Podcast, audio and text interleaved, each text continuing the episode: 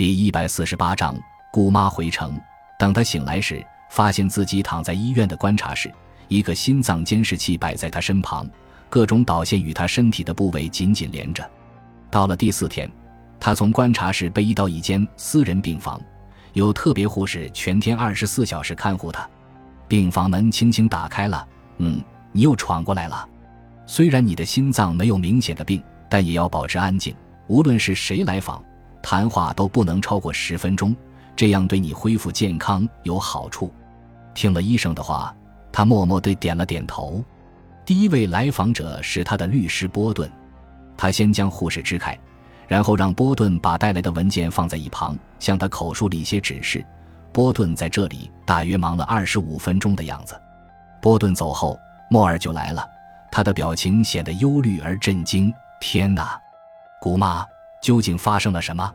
我真懊悔那天怎么不亲自送你回家呢？我和苏珊真怕失去你。别紧张，莫尔，你看我不是好好的在这里吗？感谢上帝保佑，姑妈，你看上去挺好的，那我们就放心了，是吗？莫尔，苏珊她好吗？苏珊，啊，她很好。原本她要和我一起来的，但医生建议她还是别。嗯，原来是这样。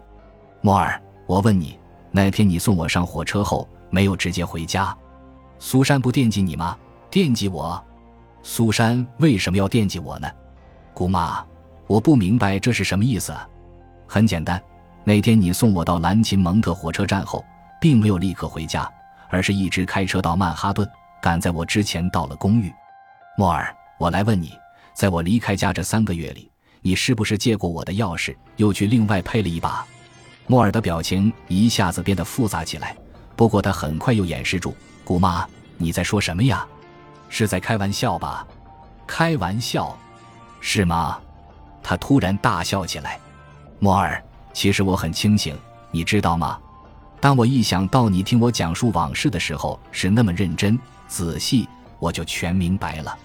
你正是通过我的讲述，知道了奥斯卡的许多生活习惯，比如说他是怎样打开窗户，怎样挂裤子，刮胡水用的是什么，以至于连他怎样节省肥皂等等。我说的没错吧？你为什么要这样做呢？想必你对这一切事先都是有计划的。莫尔的眼睛有些不敢再看姑妈，表情也变得有些不可捉摸。过了一会儿，他摇摇头说：“不，不是的，姑妈，你是在指责我吗？”莫尔，你知道我的心脏不好，这样做的目的难道不是企图吓死我吗？好了，莫尔，不必再试探我了，因为波顿已经来过了。按照我修改后的遗嘱。你除了能得到一元钱之外，什么都不会有了，真是荒谬！我怎么会是那样的人，姑妈？你怎么能相信？怎么？莫尔连连的摇头。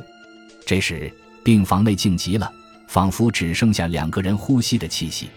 病房门被轻轻的推开了，原来是护士。好的，我们再谈一分钟。姑妈微笑着对护士说：“莫尔，我今天有些累了，你也该走了。”不过，我刚才说的是绝对不是空穴来风，你知道吗？那天我回家后，看到你精心布置的一切，的确惊吓了我。晚上，当我在浴室地板上醒来的时候，第一眼就看见了浴室门口铺的地毯上有那种特别的珊瑚色沙粒，那一定是你从海滨带来的。莫尔，你不必再狡辩了，因为波顿已经用瓶子装了一些沙粒，并将它们存放在保险柜里。万一需要做证据时，就可以取出来。莫尔的脸顿时涨红了，嘴唇也在不停的抖动。过了一会儿，他默默的站起身，走出了病房。感谢您的收听，喜欢别忘了订阅加关注，主页有更多精彩内容。